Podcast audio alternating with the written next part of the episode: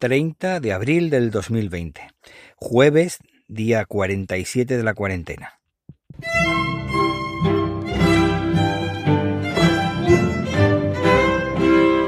Soy Víctor Gabriel, grabando desde Málaga, España. Te doy la bienvenida a El Diario de Argifonte, un diario hecho podcast que no se publica cada día y en el que comparto ideas, reflexiones y experiencias contigo. Bienvenidas, bienvenidos al diario Argifonte. En este episodio voy a hablar de dos temas diferentes. Eh, uno no lo he tocado para nada, pero el primero que voy a tocar puede que me repita, pero si no lo digo no me quedo tranquilo, así que prefiero comentarlo.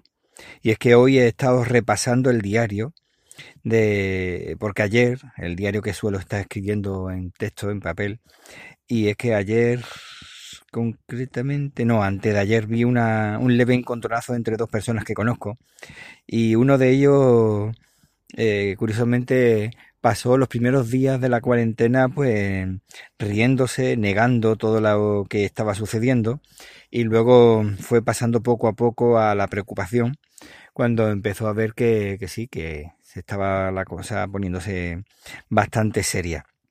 Y ahora ya no está en esa situación de preocupación solo, sino que ya está en una, un estado de, alerta, de, uy, de alerta, de alerta.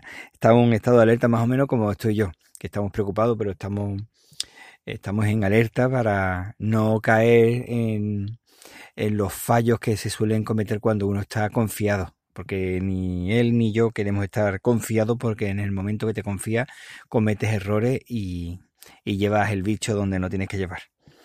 Así que recuerdo que se produjo ese intercambio y eso es lo que me hizo a mí mirar el diario, porque como suelo escribir todo lo que me va pasando y demás, pues para asegurarme de que no era una, un recuerdo equivocado y que era realmente lo que estaba recordando. Así que nada, vi el intercambio de palabras y lo tuvo con un, un muchacho que más o menos piensan los dos igual. Lo que pasa es que este pues siempre se lo toma todo como si estuviera con la típica disputa deportiva. Lo que pasa es que ahora como resulta que no hay partidos que tengan que discutir, pues todo lo lleva a ese ridículo comportamiento de los seguidores de Vox en lo que continuamente, aunque no venga a cuento, está siempre sacando el tema de, de Podemos para meter caña cuando a lo mejor estamos hablando de cualquier tema que no tenga nada que ver. Así que en este caso se encontró con él y le dijo que todo el problema del coronavirus a nivel de España, cuando no mundial, era también del coleta. Y claro, esta respuesta que en semanas anteriores hubiera sacado una sonrisa el uno al otro, lo que produjo fue una respuesta que me dejó un poco sorprendido. Y es que, aunque sí, está en situación de alerta y demás, eh, la mentalidad de uno y de otro son similares. Pero me dejó sorprendido porque le dejó claro que la, el comentario ese es de una persona inmadura y que debía tomárselo con una cosa, un mínimo de seriedad, si no por él, si por lo menos por, por los niños. Y sí, es que resulta que esto ya sé que lo he hablado en otras ocasiones, pero veo que hay muchos, más de lo que yo pensaba, que ya están bastante cansados de esa saturación eh, mediática que el pollo verde está teniendo y de una forma ya excesiva. Yo creo que ya se pasa demasiado. en un momento así yo creo que necesitamos serenidad, información, pero también comprensión por nuestra parte. Se dice que, que somos un pueblo cainita por antonomasia. Pero claro, hay que pensar que, que es el cainismo. Y el cainismo es la actitud revanchista contra los propios compañeros, amigos, compatriotas. Vamos, una conducta agresiva que en animales como las águilas, no sé por qué pondré lo de las águilas. Bueno, el tema que mm, en cuestiones de, por poner un ejemplo como he dicho, las águilas, pues consiste en que eh, el pollo que tenga más fuerza en ese caso, pues se encarga de aniquilar a sus hermanos para acaparar más comida y la atención de los padres.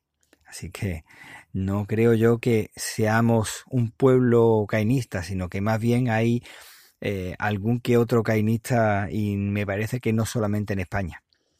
En fin, afortunadamente no hay tanto emplumado, aunque no sean muchos, también hay, que tener en cuenta que hacen muchísimo ruido.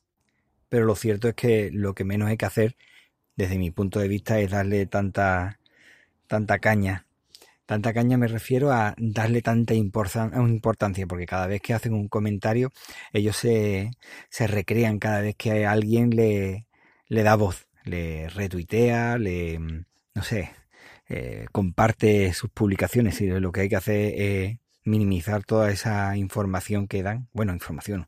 Si dieran información, lo que hacen es eh, contaminar, intoxicar. Pero bueno, esto ya lo he dicho y ya mm, voy a cambiar y voy a intentar no volver a hablar del tema. Lo que pasa es que te pones a ver las redes y te quedas perplejo cuánta tontería hay y cómo la gente le gusta perder el tiempo en temas que no tienen sentido. Pero bueno, vamos a cambiar de tema por completo.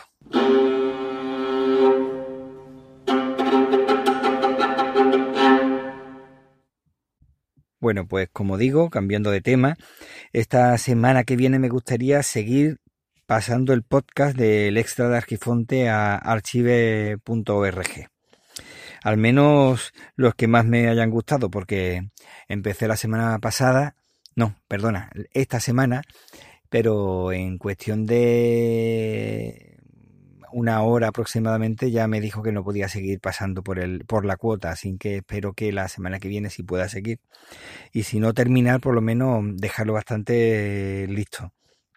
Y bueno, no sé si algunos conoceréis archive.org o resulta que lo conocéis simplemente como un lugar, un contenedor en internet, pero no conocéis realmente lo que es el proyecto.